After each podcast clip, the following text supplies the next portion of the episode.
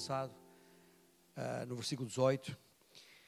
Vamos ler a partir do versículo 19 até uh, aos versículo 30, aliás, até ao versículo 26. E diz assim a palavra do Senhor depois uh, daqueles acontecimentos em, em, volta de, de Pedro, que os que foram dispersos por causa da tribulação que sobreveio a Estevão, se espalharam até a Fenícia, Chipre e Antioquia, não anunciando a ninguém a palavra, senão somente aos judeus. Alguns deles, porém, que eram de Chipre e de Cirene e que foram até Antioquia, falavam também aos gregos, anunciando-lhes o evangelho do Senhor Jesus. A mão do Senhor estava com eles e muitos, crendo, se converteram ao Senhor. A notícia a respeito deles chegou aos ouvidos da igreja que estava em Jerusalém e enviaram Barnabé até Antioquia. Tendo ele chegado e vendo a graça de Deus, alegrou-se e exortava a todos.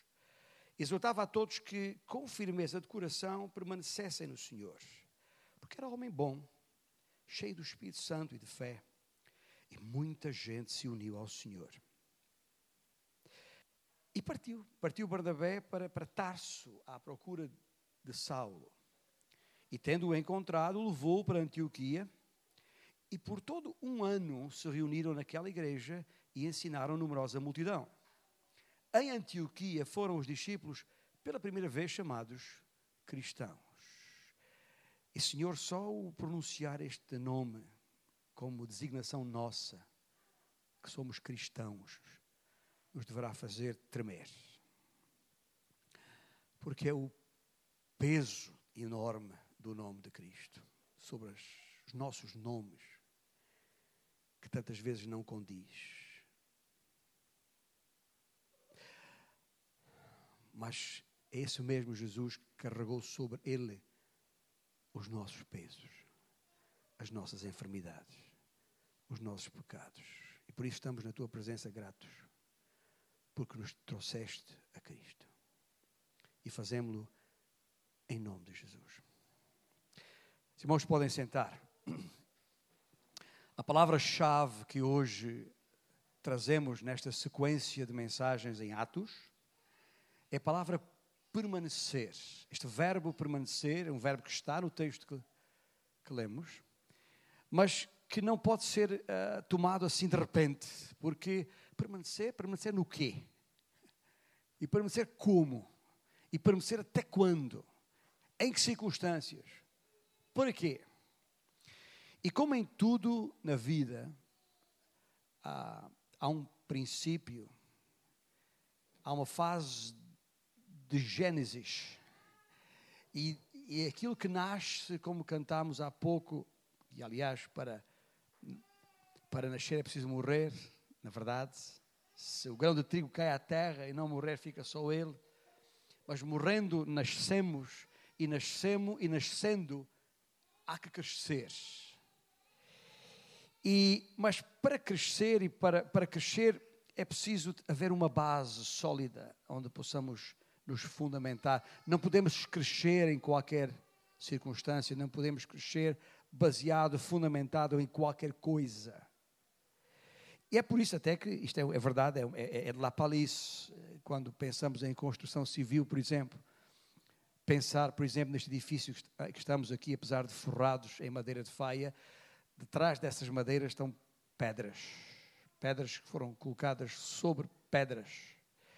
E anos depois, há cerca de, de 30 anos atrás, foram colocados uns pilares de, de concreto que são visíveis aqui, exteriores, com vigas fortíssimas que sustentam esta enorme laje e que permitem, e outras vigas por cima destas, que nos permitem depois, ou nos permitiram depois, colocar essa linda cobertura que há poucos meses assentámos ali. Mas para chegar lá, é preciso que estas pedras estejam assentes numa base sólida, porque senão uh, o desmoronamento poderia acontecer. Ou seja, difícil permanecer. Ora bem, assim foi na igreja, assim foi o início da igreja. Ah, ah, nada, nada cresceu sem que primeiro fossem lançados os alicerces adequados. Aquilo que o povo costuma chamar dos caboclos. O povo e os técnicos. É uma palavra que já não usamos muitas vezes, mas ainda existe. Estou a usar a palavra caboclos porque é mais fácil lembrá-la. E então é, é assim, na verdade, o que uh, uh, nós lemos no, no, início, desde o início do capítulo 10 até ao versículo 18 do capítulo 11, é como se fossem os caboclos. É, é Deus que faz tudo isso. Mesmo antes dos alicerces daquela igreja serem lançados, o terreno teve de ser preparado, ou seja, teve de ser eventualmente escavado, nivelado, escorado, etc. O feito necessário para receber as fundações. E a parte dos caboclos é tempo de preparação. É tempo de preparação. E quando pensamos na igreja, lá em Jerusalém, que tipo de preparação estamos a falar? Estamos a falar essencialmente de três coisas. Estamos a falar de tempo para estabelecer a autoridade apostólica. Não, às vezes esquecemos disto porque temos a Bíblia toda na nossa mão, mas não era assim naquele tempo. Mesmo quando os apóstolos, lá em, uh, uh, no, no, capítulo 2, uh, ah, fizeram questão de perseverar na doutrina, a igreja fez questão de perseverar na doutrina dos apóstolos, para isso, os apóstolos tinham que se consagrar ao ensino. Isso fizeram questão de sublinhar e resolver eh, quando perceberam que algumas coisas estavam, o estavam impedindo ou podiam impedir de ensinar o ensino que o Senhor Jesus Cristo deixou para que fosse passado a todos os seus discípulos. É isso vemos, vimos no capítulo 6 o que aconteceu ali. Mas para lançar uma base doutrinária sólida, os apóstolos precisavam de tempo. Já imaginou o que seria para toda aquela gente que, se logo após a salvação, imagine logo ali Atos 2, 3 mil, tivessem de repente saído para a rua, ou saído por aquele mundo fora, sem qualquer fundamento, sem perceber onde é que a sua fé, aquela fé que eles expressaram naquele dia de Pentecostes e que os levou ao batismo, sem que aquela fé estivesse bem fundamentada. Certamente teriam dificuldades. Mal os, prim, os primeiros problemas surgissem, mal os primeiros obstáculos que ser, tivessem que ser ultrapassados, mal, mal a perseguição começasse, como sabemos que começou mais tarde, teriam muitas dificuldades em responder adequadamente, pois não teriam qualquer, chamamos nós hoje, qualquer teologia que sustentasse a sua fé. Nem Bíblia tinham, ah, como nós temos hoje. Ah, tinham as Escrituras, que era suficiente para basear a mensagem da salvação que havia em Cristo Jesus. Porque todas as Escrituras, como sabemos, apontavam para Cristo. Mas todo aquele ensino que o Senhor, entretanto, ah, mandou que fosse passado a todos os que crescem, lembra-se, a grande comissão, ide Fazei discípulos de todas as nações, batizamos em nome do Pai, do Filho e do Espírito Santo, ensinando-os a guardar todas as coisas que eu vos tinha mandado. Essas coisas que ele tinha mandado ainda não estavam escritas como nós hoje as temos escritas nos evangelhos e nas epístolas, por exemplo. Portanto, o que é que acontecia então, naquela época de caboclos? Falavam ensinavam e estas coisas eram compiladas na mente das pessoas e guardadas nos seus corações, assim tendo uma base fundamental da doutrina. Portanto, essa fundação estava sendo firmada e precisava de tempo para isso, antes de começar a construir a igreja. Ou seja, aquilo que nós vamos, temos visto já e vamos ver ainda muito mais ao longo de Atos, crescimento. Pedra sobre pedra. Afinal, é isso que nós somos. Pedro mesmo chamou-nos pedras vivas.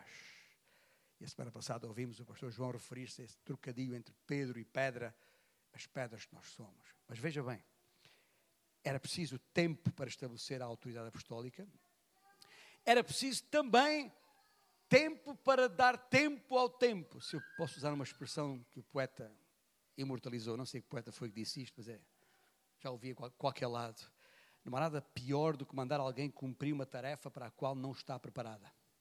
É trágico e de consequências imprevisíveis. Aquela gente toda precisava de tempo, tempo de maturação. Às vezes, às vezes, quando temos três bebês no, no berçário ou lá em casa para cuidar, sabe Deus as dificuldades que passamos para cuidar de três bebês. Imagina, três mil bebês. Eram três mil bebês que estavam ali uh, para serem cuidados, orientados e ajudados a iniciar-se, a dar os primeiros passos na sua vida. Imagino que seria ter de cuidar de 3 mil, todos ao mesmo tempo, apenas com um dia de vida. Por isso era preciso tempo para ter tempo. Uma terceira razão porque os caboclos tinham que ser lançados era porque é necessário ter tempo para vencer preconceitos. Finalmente, quando chegamos aqui ao capítulo 11, começamos a ver sinais, e o pastor João sublinhou muito bem o versículo 18, que aliás é um versículo que deve ser, se quiser, sublinhado até na sua Bíblia, porque marca uma viragem, quando diz, logo, quando diz no versículo final do versículo 18, logo também aos gentios foi por Deus concedido o arrependimento para a vida. Finalmente aquela gente percebeu que o Evangelho e a salvação não era apenas para eles. Havia uma gente lá fora que não eram da casa de Deus, não eram considerados rebanho do Senhor, que estão perdidos por aí. E sabe Deus como estão? Também carentes da salvação. Mas é algo que Deus já tinha, obviamente, planeado, preparado muitos anos atrás. Aliás, Deus esperou muito tempo por isso, teve muita paciência, século após século. Finalmente chegamos ao ponto e tal como sabemos, e os historiadores que podemos consultar confirmam isso, terão passado o quê? Uns sete anos? Eu digo sete porque é o número perfeito. Não sabia exatamente se foram sete, mais dia, menos dia, mas mais ou menos sete anos uh, entre o Pentecostes e a fundação da igreja de Antioquia, tal como lemos no texto há pouco. A partir dali, com os caboclos prontos, eles aí vão. Uh, a verdadeira obra de evangelização dos gentios começou. E essa obra que continuou através dos séculos, e é a razão por que estamos aqui hoje nesta sala, porque essa obra não parou e não tem que parar, porque Cristo ainda não voltou. Até que eu venha. E portanto, esta obra é onde nós estamos hoje, por isso, como tantas vezes temos lembrado, nós ainda estamos a escrever o, o livro de Atos é o capítulo 29. É grande, ainda não, é muitas páginas, já dois mil, pelo menos duas mil páginas de história. Se cada página correspondesse a um ano. E aí estamos nós, nesta situação. E deixa eu uma coisa, antes de continuar, e tendo percebido o, o, o, porquê dos caboclos, as três razões para tomar tempo para os caboclos. Deixe uh, fazer uma aplicação muito rápida à, à, à história uh, este facto da história da igreja numa aplicação muito rápida à nossa própria igreja, a, IBA. E, e, e, de alguma maneira fazer aqui um, abrir aqui um parênteses de contextualização e até para facilitar uh, a, a, vida a, a, qualquer pessoa que me esteja a ouvir aqui agora ou mais tarde na, na gravação colocada online e que não tenha vivido estes últimos anos da história da nossa igreja local. Porque eu creio que também aqui tivemos que passar por isso e foi esse o nosso desejo e foi sempre essa a nossa oração. Por muitos anos temos insistido, temos trabalhado seriamente, detalhadamente, expondo todo o desenho de Deus, toda a doutrina, para que percebamos exatamente quem somos, porque somos e ao que somos. E E ao passar doutrina, ao ensinar, ao estabelecer teologia propriamente dita, estamos com isso a estabelecer princípios, princípios orientadores para que essas paredes que vão crescendo ao longo dos anos possam se crescer de forma consolidada e sem perigo de desmoronamento. E durante estes últimos anos nós temos tentado, trabalhado para firmar uma forte base doutrinária se calhar correndo até o risco de, de, de, de ficar tão, tão satisfeitos com tanto ensino, com tanta doutrina, correndo o risco, dizia eu, de repente estarmos para aí sentados, quais preguiçosos, encebados. Eu disse encebados para rimar com, com, com, com sentados. Mas, mas, mas deixe-me deixe explicar o que está na minha, na minha mente. As palavras não saem por acaso. Uh, sabe aquela, aquela, às vezes olhamos para pessoas que estão à mesa e, e pessoas que gostam de comer e têm aquela obesidade evidente e estão ali sentados a comer e comem, e comem, e comem, e comem os olhos brilham e transpiram a comer, e essa transpiração cria um, como que um óleo sobre a sua, pele. E, e, e ah. Já viu alguém assim que a gente fica. Ah, só come, só come, só come. Vive para comer.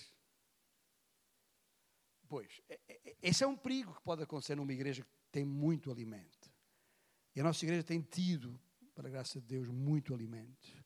E, e, e, e, não pode ser como. Aliás, ao longo dos anos, disse-vos muitas vezes: o, o, que eu quero mesmo, enquanto pastor, é, é, ter diante de mim uma congregação de teólogos. Lembra-me de eu dizer isto várias vezes? Porquê? Porque é importante que os irmãos conheçam a palavra. Até porque este que vos fala hoje pode cair. E quando eu cair, eu preciso da, da vossa ajuda. Lembra de dizer isto tantas vezes ao longo dos anos? Então, é isso que está aqui em casa. Eu, eu, eu creio em todo o meu coração que o Senhor tem abençoado a sua palavra entre nós. Não por mim, eu estou a dizer é sobre a minha liderança, mas evidentemente não sou eu, eu sei muito bem disso.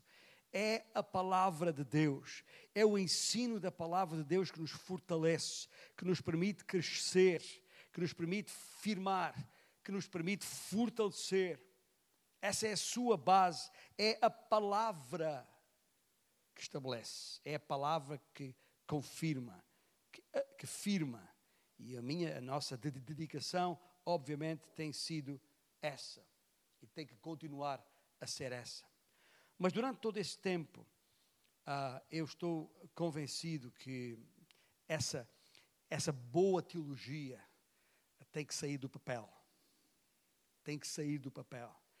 Ah, ah, e, e, porque se não sair do papel, seremos muito as, como esse tipo de pessoa que estamos sentados aqui à mesa, comendo, comendo, e com um corpo, eh, como um corpo espiritualmente gordo, né? como esse tipo de pessoa encebada de doutrina. Né?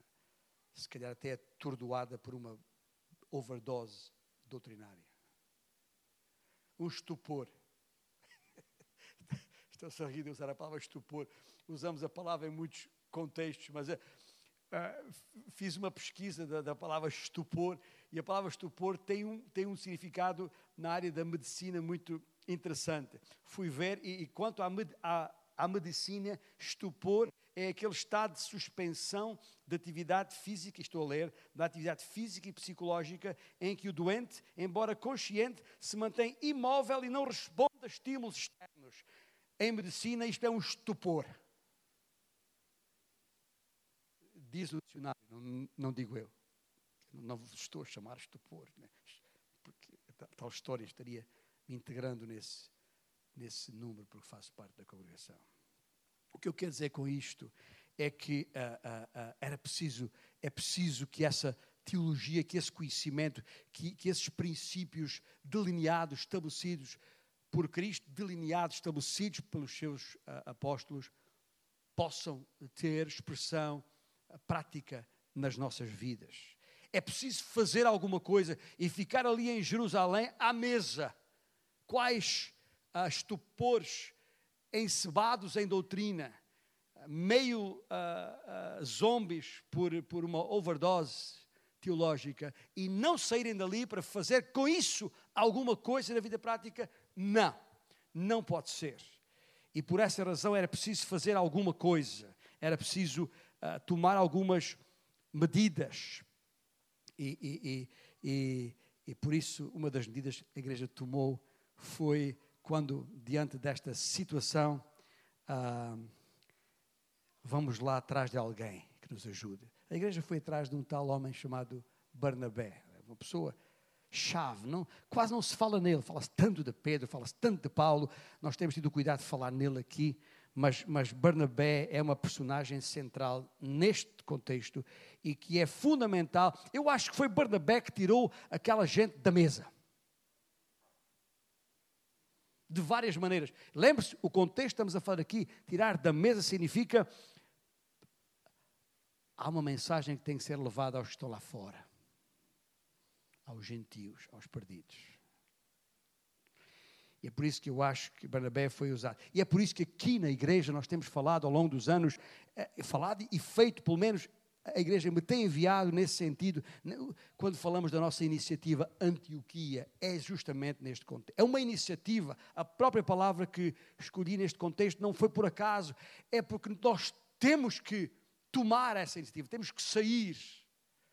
Assim como a visão Porto Scala, que também apresentámos em tempo útil. Eu penso que a nossa igreja terá que, terá que eh, captar essa visão, apanhar, agarrar a ideia.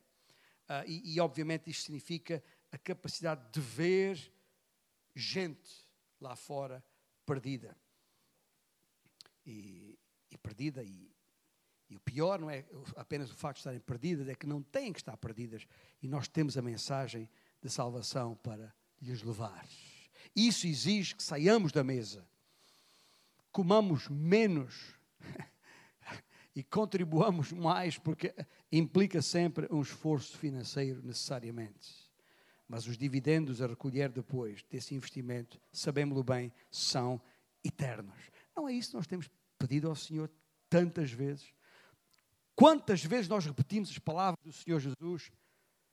Rogai ao Senhor da Seara o quê? para que envie trabalhadores, porque são poucos e a seara é grande. Pois é isso que estamos a fazer.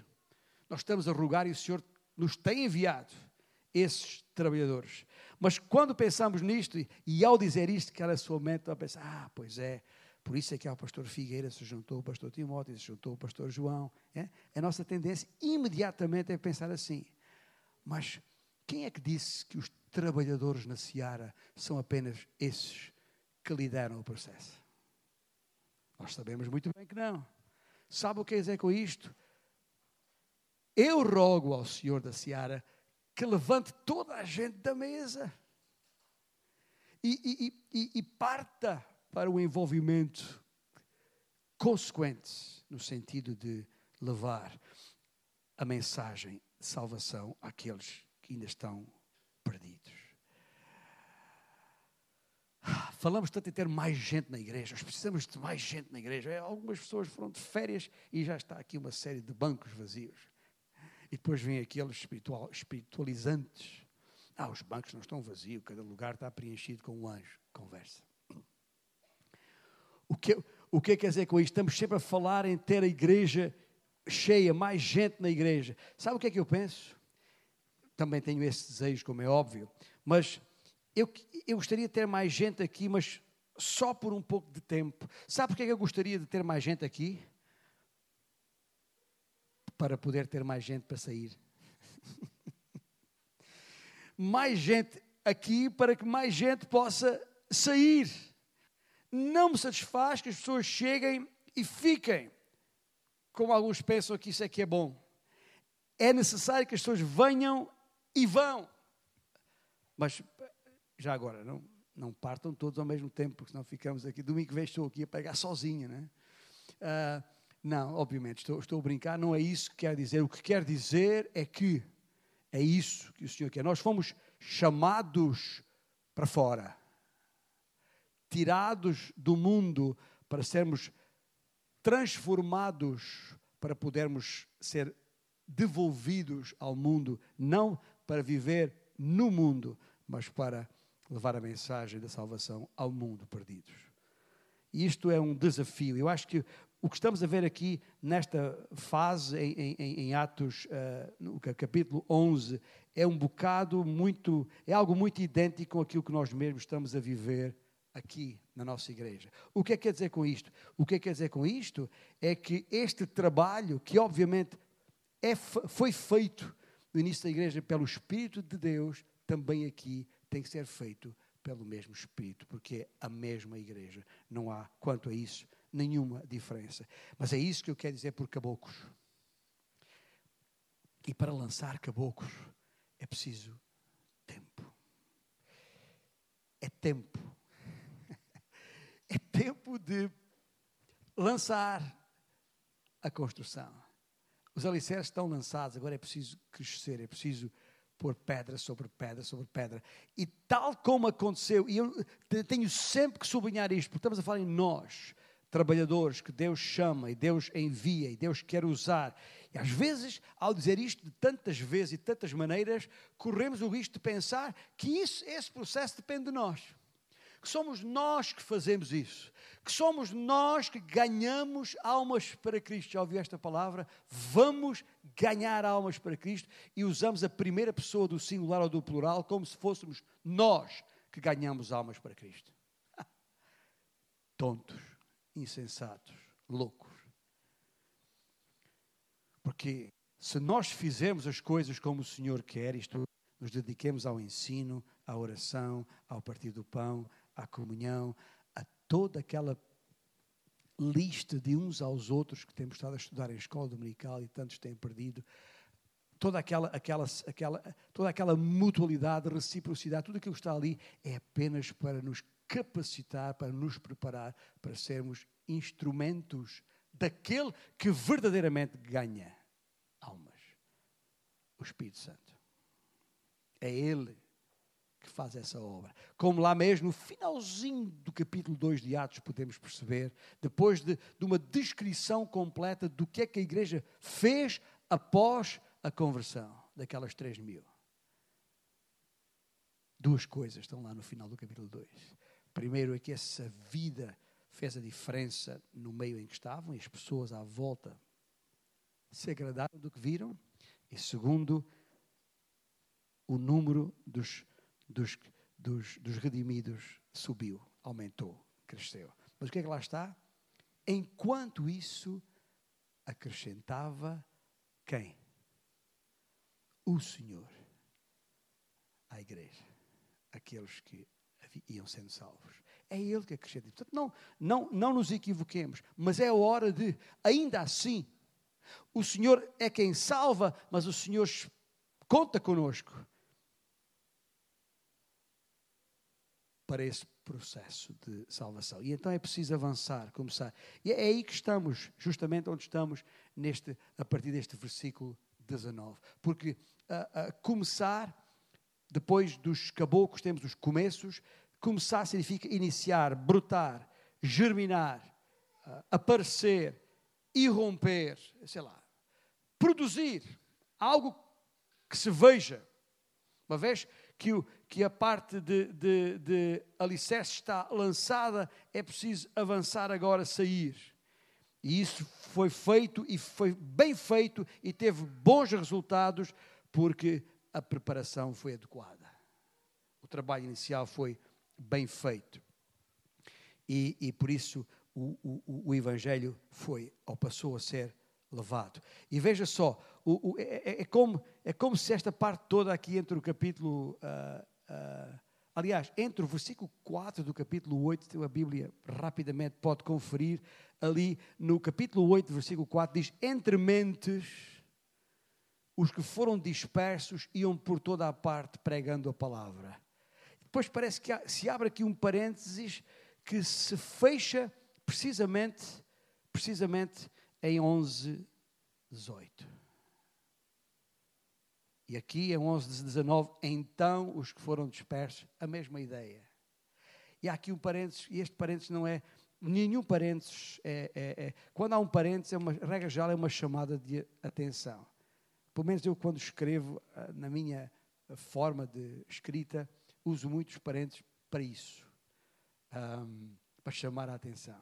É alguma coisa que é preciso haver ali algo no texto, na frase, que, que, que me pares. É algo diferente.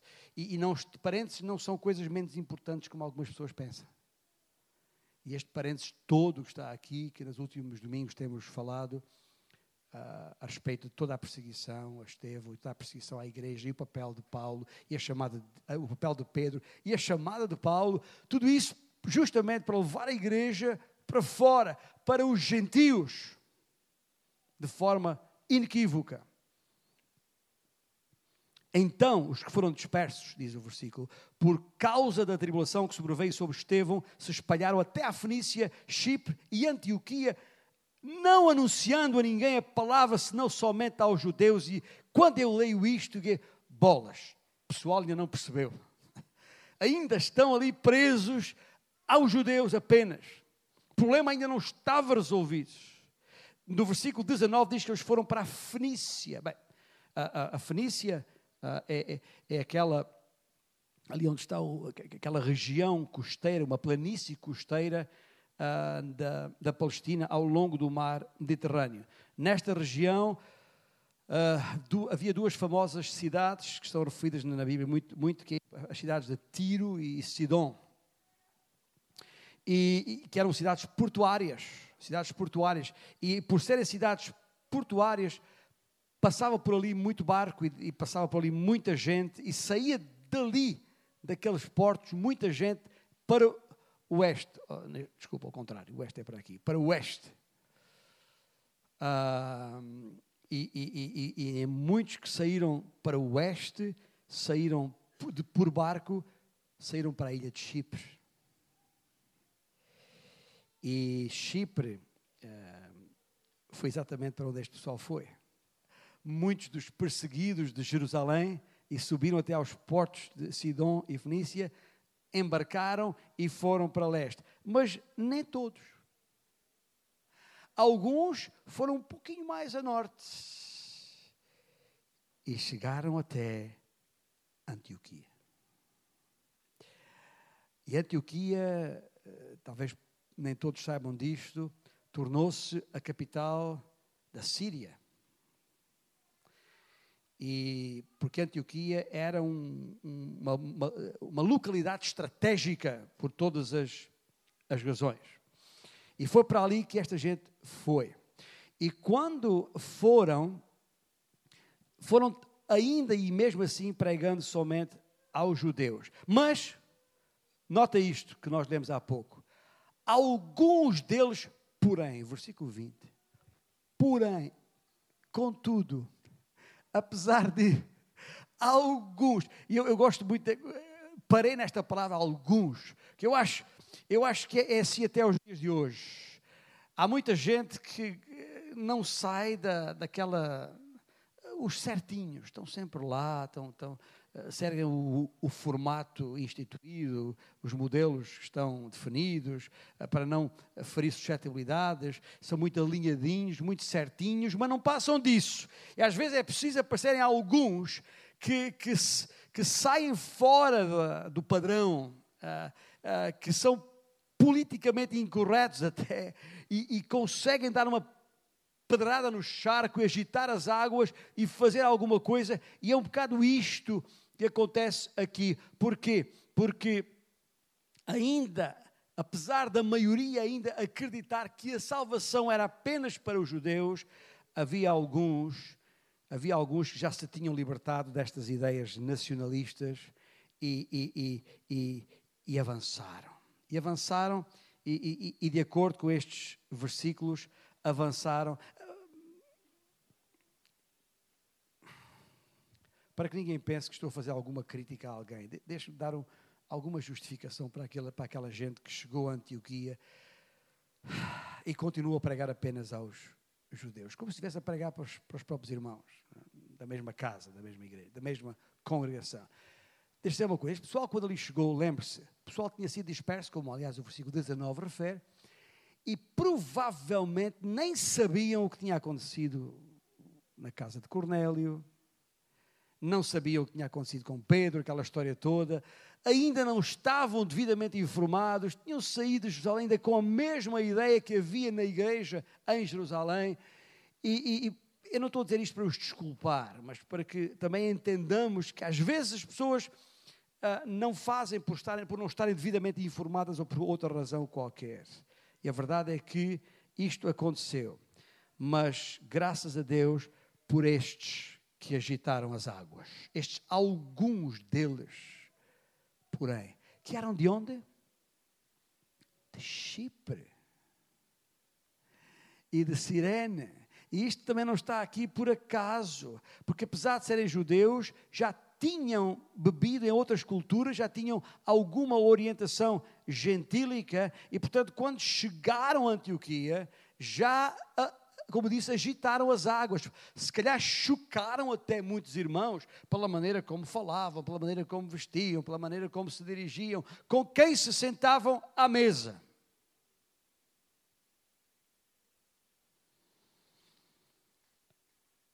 Porque, na verdade, ah, eles passaram a pregar a gente já influenciada pela cultura gentílica aos gregos de então. Pregando a pagãos, a gente incircuncisa, veja só. Pregaram a estes. E estes que faziam parte daqueles que estavam na dispersão ali em Antioquia. Deixa eu falar um pouco mais sobre Antioquia porque talvez não tenhamos informação suficiente. É verdade. Uh, sabemos que estamos aqui numa, numa igreja chamada Antioquia. Alguns dizem a Igreja Batista de Antioquia. Nós não somos a Igreja Batista de Antioquia. Somos a Igreja Batista Antioquia de São Médio Festa, no Porto. Mas este, este nome associado à nossa igreja é exatamente para comunicar uma mensagem a, mens a mesma mensagem que era preciso perceber. Nós precisamos chegar até Antioquia para perceber que o mundo é muito maior do que nós. O mundo aí fora é muito maior do que a nossa igrejinha, do que a nossa ilhazinha. Destes que aqui se juntam em espaço tão confortável e tão agradável, até tem ar-condicionado. Nós precisamos uh, sair para fora desta casca, se quiser chamar-lhe assim. E Antioquia era uma cidade estratégica, muito estratégica. Ela não ficava à beira-mar, exatamente como Sidon e, e, e, Tiro, ficava aí a uns 24, 25 quilómetros da foz do rio Orontes, que é o rio que atravessava Antioquia, uma cidade fundada uns 300 anos antes de Cristo, em termos cronológicos, e que mais tarde se tornou uma cidade livre. E quando se tornou uma cidade livre, mesmo debaixo do governo romano, isto aconteceu já no ano 64, uh,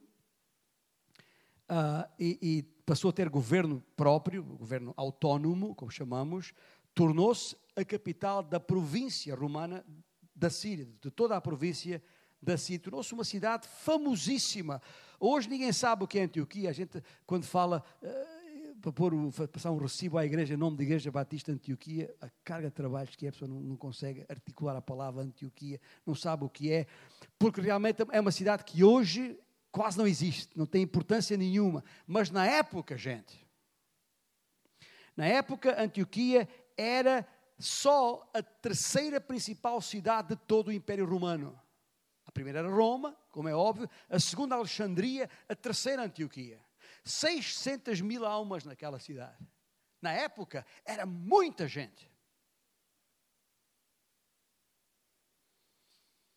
Tá, estou a dizer isto e a, lembrar-me, se calhar poucas pessoas sabem que há uns séculos atrás, no auge do, do, do reino de Portugal, Lisboa era uma cidade muito mais importante do que uma qualquer Paris ou Londres, quase eram insignificantes ao, ao, comparados com Lisboa. É, veja a história, interessante. Os tempos mudam, as cidades mudam, as influências mudam, é verdade. Mas na época, Antioquia era a cidade por uh, excelência. E, e, e, e, famosa, portanto, também pela sua cultura, pelo, pelos negócios que por ali passavam.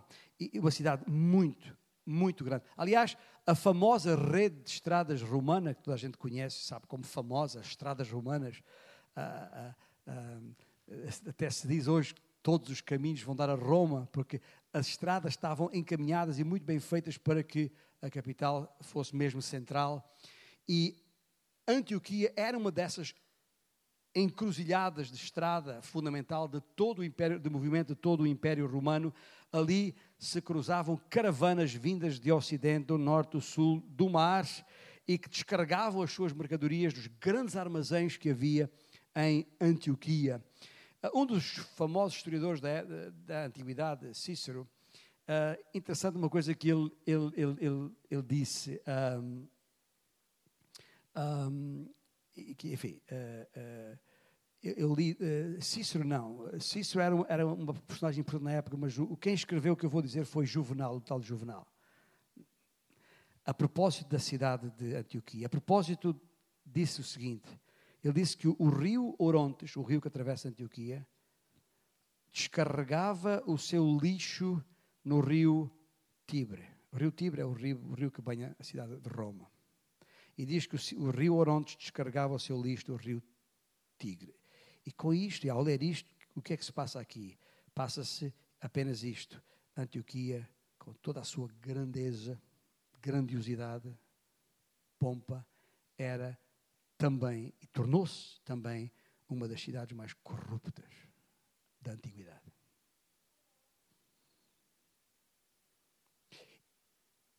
E talvez por isso, para não dizer com certeza por isso, hoje não tem significado nenhum. A cidade. Não a, a, a orientação teológica e histórica que havia em Antioquia e que nós recuperamos, queremos recuperar para aqui. Porque a verdade é esta, e como dizem os, os poetas, uh, uh, Deus pode fazer brotar um, um roseiral na, na maior das lixeiras. Ele pode. Deus nada, nada é impossível. Mas de facto a cidade de Antioquia na época tornou-se muito, muito corrupta. Tinha até uma, uma deusa, uma, uma, chamada Daphne, uma, uma ninfa, que, que diz os mitos, as, as lendas da mitologia grega que ela, ela se transformou em loureiro para escapar a, a Apolo. Nós aqui na nossa Antioquia já resolvemos esse problema. Tínhamos um enorme loureiro ali atrás, cortámos o loureiro, acabou o problema. Já nos desembaraçámos dessa deusa. Uh, corria o ano 2012 quando fizemos isso. Alguns irmãos sabem bem o trabalho que ele deu. estou, estou, a brincar. Mas, mas uh, pronto, é que era suposto que ela fosse a amante de, de Apolo, então construíram um, um, um jardim que era tão grande que tinha 16 quilómetros de, circunferência. Mas sabe o que é que havia nesse jardim? Estava minado, impregnado de prostitutas. E era só entrar e, e, e se satisfazer ali todo tipo de, de imoralidade do mais doentio que possamos pensar. E era isso que acontecia. Portanto, era um centro religioso uh, uh, satânico, de facto. E, e, e, e, queriam que isto aumentasse e crescesse. As autoridades tinham lucros com isto e, por isso, para aumentar este tipo de atividade, fizeram tudo e mais alguma coisa, contratando uh, uh, mágicos, feiticeiros, charlatões uh, e astrólogos que, mandados vir da, da Babilónia, veja, veja lá. Isto para enriquecer à custa do povo. Mas um lugar vil, é uma palavra pequena, mas suficiente para perceber o que estou a dizer aqui. Mas Deus queria salvar aquela cidade. E por isso implantou ali uma igreja, a igreja de Antioquia. Uma cidade estratégica, uma cidade com muita gente. E assim fez. E nota aqui no versículo uh, ah, 20 uma coisa muito interessante que está aqui. Diz no versículo 20 o que? Alguns deles. Alguém sabe o nome desses aí? Sabe, pastor? Nem eu. Faça a mínima ideia que era. Lembra o que eu falei no, no início? Que importa o nome? O meu nome. Zero. O nosso Deus não está preocupado com isto. O que é importante é que a mão do Senhor estava com eles. Versículo 21. A mão do Senhor estava com eles. Isso é o que importava, não, pouco importava quem eles eram.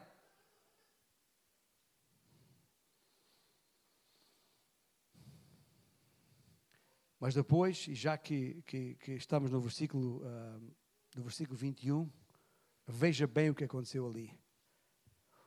Diz a palavra que uh, uh, muitos, crendo, se converteram ao Senhor. Parece um detalhe apenas.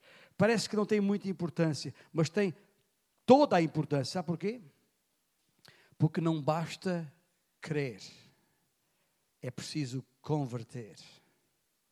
E converter é mudar de direção, é mudar de vida. Converter significa transformar, mudar, substituir um caminho de vida, o do mundo, por um outro caminho, o de Cristo. Aquelas pessoas, diz a Escritura, creram e se converteram ao Senhor.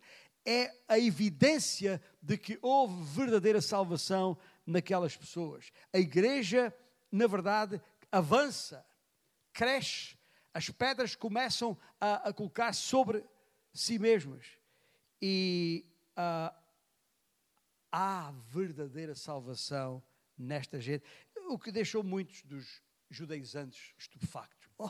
Mas o Espírito Santo também habita nesta, nesta gente?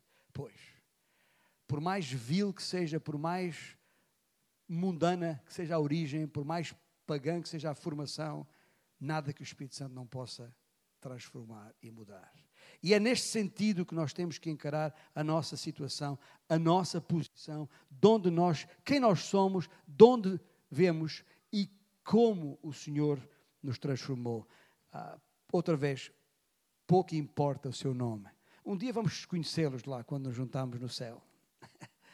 Nessa altura vamos conhecer, mas agora pouco importa. Ora, se para Uh, uh, se para os judeus em Jerusalém o caso de Cornélio foi um caso bicudo, imagina agora o que é que, quão bicudo era o caso de Antioquia, uma igreja, uma cidade onde tantos gentios, não era apenas um Cornélio, eram milhares de gentios se converteram ao Senhor. Diz o versículo 22 que a notícia, esta notícia a respeito deles, chegou aos ouvidos da igreja que estava em Jerusalém e ato contínuo enviaram quem?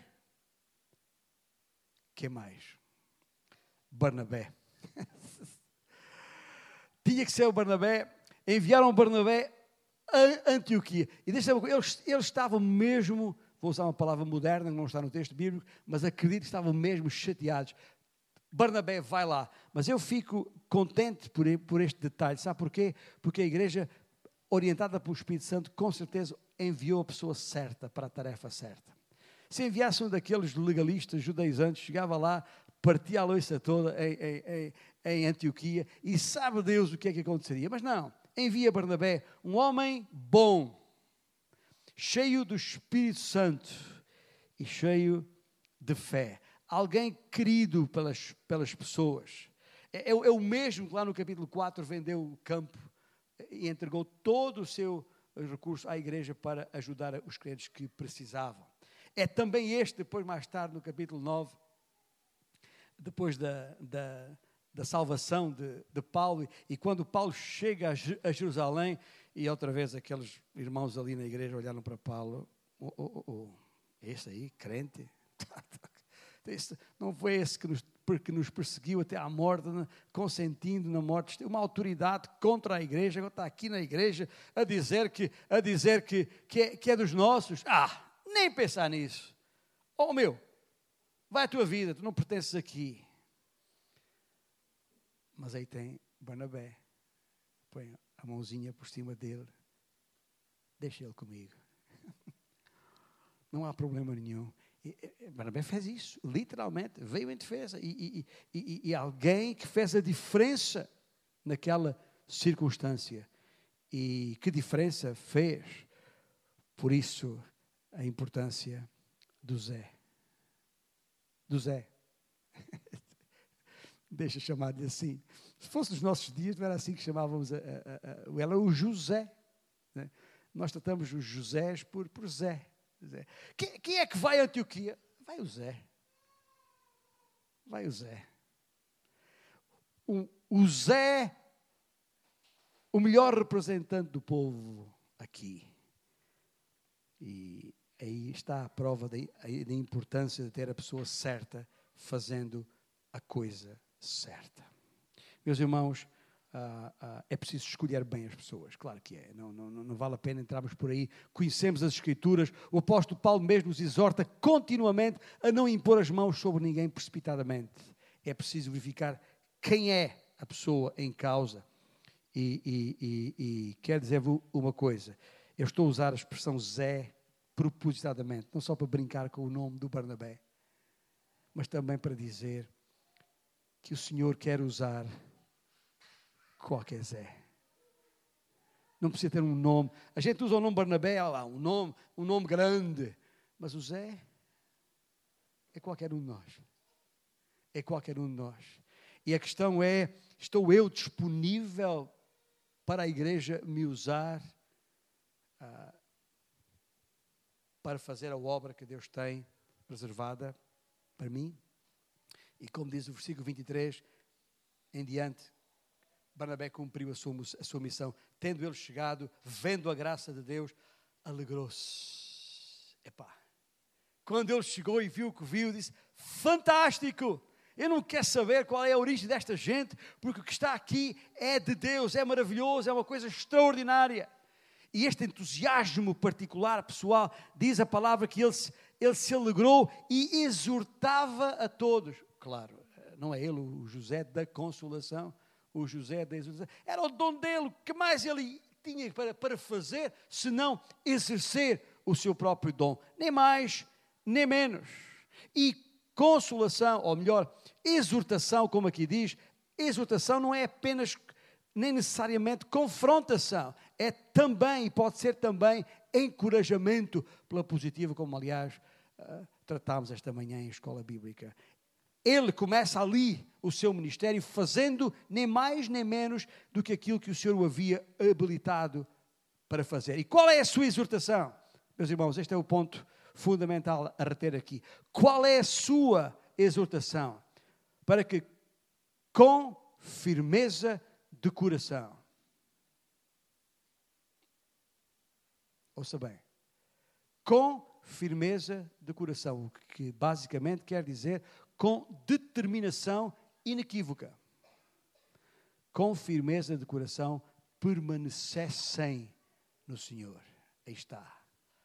A necessidade de permanecer no Senhor. Ou seja, não basta crer. Não basta abraçar a fé. É preciso levar a fé a sério. É preciso levar a, a fé a sério. Permanecendo no Senhor. A Bíblia está plena de, de referências para nos ajudar a perceber como permanecer no Senhor. Basta ler, é um trabalho de casa, se quiser, 1 João capítulo 2, onde, para recordar exatamente o que está ali a este respeito.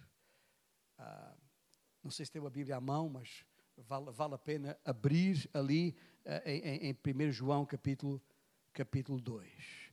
Só para perceber algo extremamente uh, uh, um, objetivo e de grande pertinência que eu gostaria que não passasse ao lado, porque de alguma maneira explica muito daquilo que somos e, e, e fazemos, não é?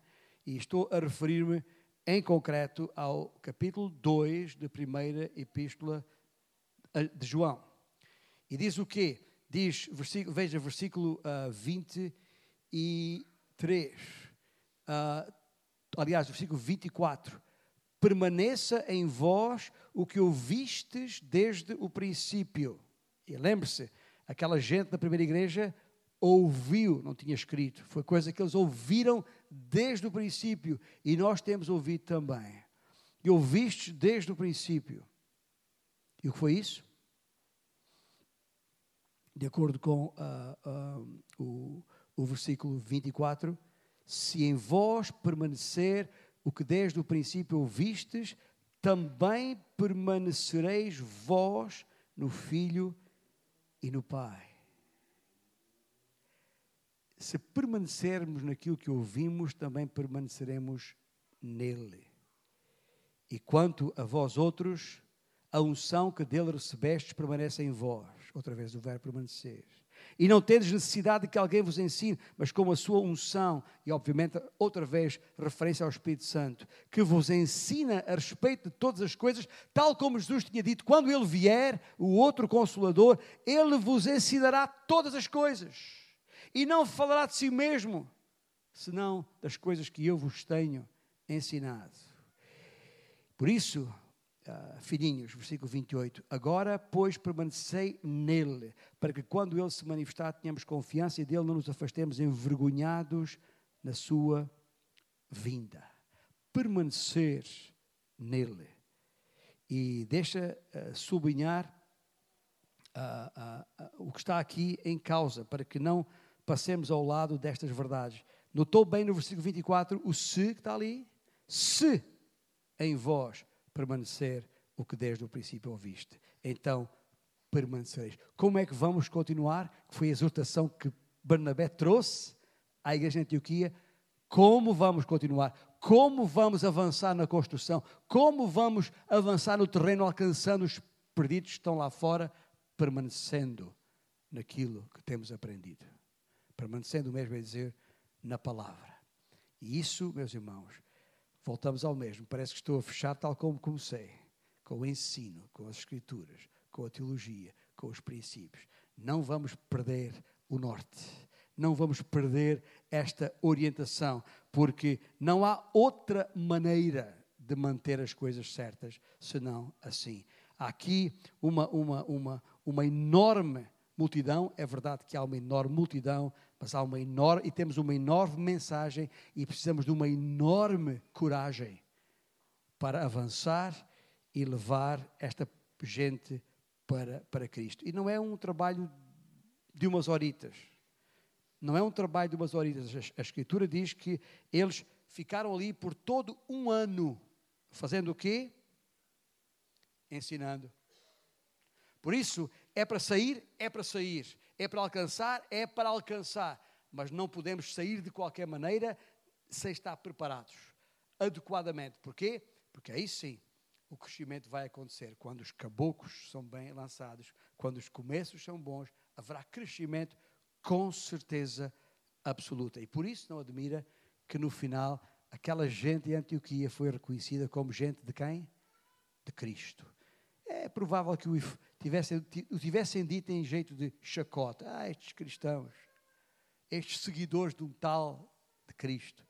Mas escuta, a nossa tarefa, a nossa tarefa, ouça bem, a nossa tarefa é fazer exatamente o que os irmãos de Antioquia fizeram. Se o povo lá fora nos chama de cristãos em jeito de chacota, a nossa responsabilidade é transformar esse nome em algo de grande bênção, de grande fama se as nossas vidas refletirem o nome de Cristo. Ou seja, é o nome de Cristo que está em causa, não é o meu nome, não é o teu nome.